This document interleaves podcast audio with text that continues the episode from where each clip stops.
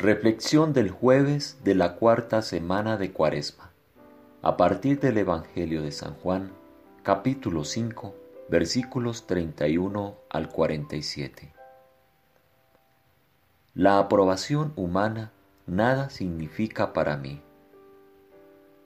He sido tentado sin lugar a duda, como muchos otros en tiempos recientes, a dejar de seguir las noticias.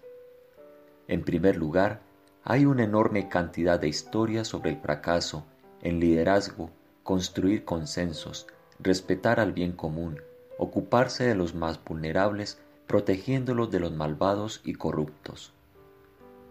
Existe también una sensación de que lo que escuchamos como noticias son versiones que están considerablemente distorsionadas e incompletas de los eventos y de lo que realmente piensan los principales actores. He concluido que, sin importar cuán frustrante y decepcionante sea el estado de las cosas a nivel nacional y mundial, tenemos la responsabilidad, como miembros de la familia, de mantener un cierto nivel de conocimiento e implicación en todo, aun si a veces parece una mala telenovela.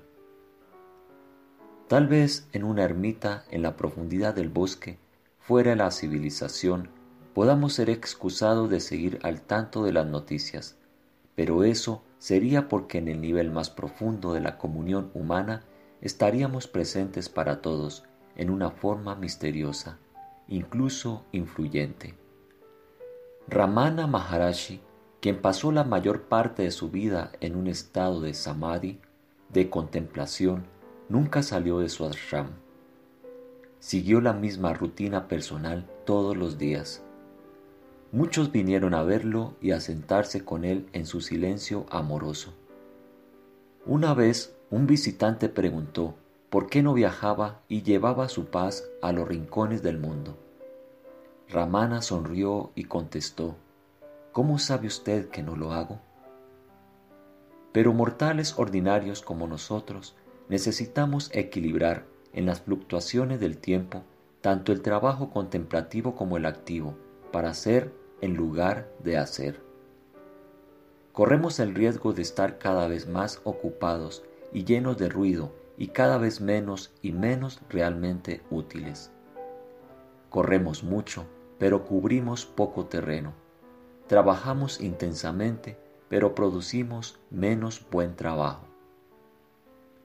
Gran parte de la actividad y la confusión moderna gira alrededor de un ego no integrado. Los problemas de personalidad y los chismes ocupan cada vez más espacio en las noticias sobre aquellos que tienen la responsabilidad por cuenta nuestra de manejar las instituciones y mantener seguro al mundo. La excesiva ansiedad sobre la aprobación humana, lo que la gente piensa de nosotros, perturba el desapego que necesitamos para hacer buenos juicios y servir en su nombre.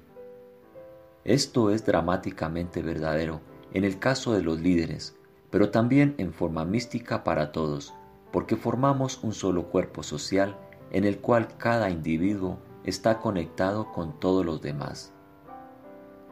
Estar desapegado de la aprobación humana tiene un sentido positivo, pero también uno negativo.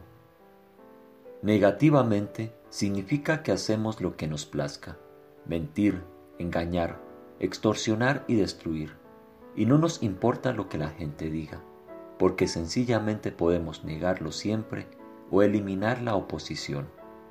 Este es el destino de los líderes solitarios, quienes han perdido su soledad, ganando el mundo a costa de su verdadero ser.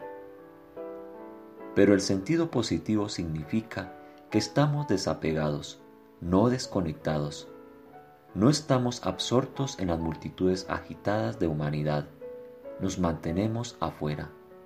Sin embargo, vivimos conscientemente en la comunidad de la humanidad. Mientras más desapegados estemos, más compasivos somos en el corazón de la sociedad. Esta es la sabiduría de la historia que nos transmite los últimos días de Jesús, una historia que nos está preparando para contarla otra vez y escucharla de nuevo al acercarse a su fin la cuaresma. Es una historia única. Sin embargo, aun si no obtiene una buena parte de la aprobación humana, su sabiduría sigue siendo universal. Como dice Lao Tse, el sabio sabe sin tener que agitar, logra sin tener que actuar.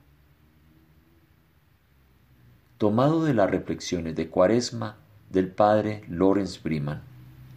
Traducción Guillermo Lagos, WCCM, México.